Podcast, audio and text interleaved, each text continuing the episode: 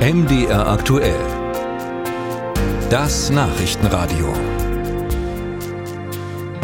Ein Thüringer AfD-Mitglied aus dem Saale-Orla-Kreis darf jetzt wieder rechtmäßig seine Waffen besitzen. Es geht um eine Kurz- und Langwaffe, den europäischen Feuerwaffenpass und eine Waffenbesitzkarte.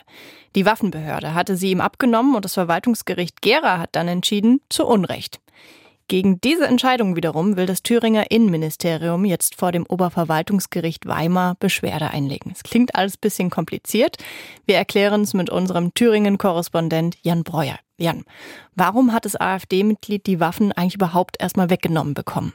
Vielleicht sollte man die Geschichte dazu nochmal erklären. Und es ging damit los, dass der Thüringer Innenminister Georg Mayer von der SPD Mitte vergangenen Jahres eine Regelung in Kraft gesetzt hat, die den Waffenbesitz von Extremisten in Thüringen unterbinden soll. Weil der AfD-Landesverband hier in Thüringen seit 2021 vom Verfassungsschutz als gesichert rechtsextremistisch eingestuft wurde, hat man eben diese Regelung auch auf AfD-Mitglieder angewandt. Also hat das Landratsamt Saale-Orla-Kreis einem Sportschützen und AfD-Mitglied die Waffenbesitzkarte entzogen mit der Begründung, die waffenrechtliche Zuverlässigkeit des Mannes sei einfach nicht erwiesen. Der Mann hat nun dagegen Widerspruch eingelegt, auch mit Verweis auf Robert Sesselmann, dem AfD-Landrat in Sonneberg, der ja nach seiner Wahl vom Innenministerium einem Demokratiecheck unterzogen wurde und den eben ohne Probleme auch bestanden hat. Also ging das Ganze vor das Verwaltungsgericht in Gera und das hat dem Widerspruch stattgegeben und den Waffenentzug vorläufig widerrufen. Das heißt, im Grunde genommen wird hier die Einschätzung des Landesverfassungsschutzes, dass der Thüringer AfD-Landesverband eine erwiesen rechtsextremistische Bestrebung ist, in Frage gestellt. Also in Frage gestellt ist vielleicht eine zu harte Formulierung. Die Richter sehen eher keine standhaften und damit auch juristisch tragbaren Argumente für die Einschätzung des Verfassungsschutzes. Die drei Richter der ersten Kammer des Verwaltungsgerichts in Gera argumentieren, die bloße Mitgliedschaft in der AfD Thüringen reiche nicht. Und damit sind wir dann bei der Einstufung durch den Verfassungsschutz, weil diese sich, so weiß man zumindest öffentlich, hauptsächlich bezieht auf die Äußerungen eines Landessprechers, genauer gesagt auf die Äußerungen von Björn Höcke.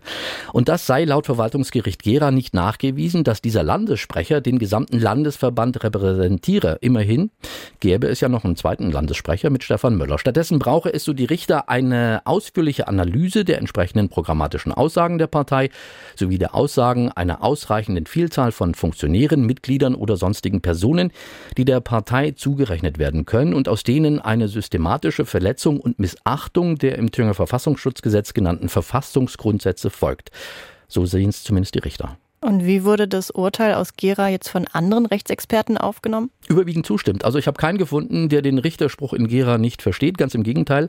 Alle, mit denen ich gesprochen habe, sehen im Moment zu dünne Argumente für die Einschätzung, dass der gesamte Landesverband der AfD in Thüringen gesichert verfassungsfeindlich ist. Das heißt, für die Beschwerde des Thüringer Innenministeriums jetzt am Oberverwaltungsgericht in Weimar sieht es nicht so gut aus? Ja, die Aussichten sind eher düster. Man kann das wirklich so formulieren, denn dass die Richter in Weimar anders urteilen als in Gera, juristische Beobachter mit denen habe ich gesprochen, halten das eher für unwahrscheinlich.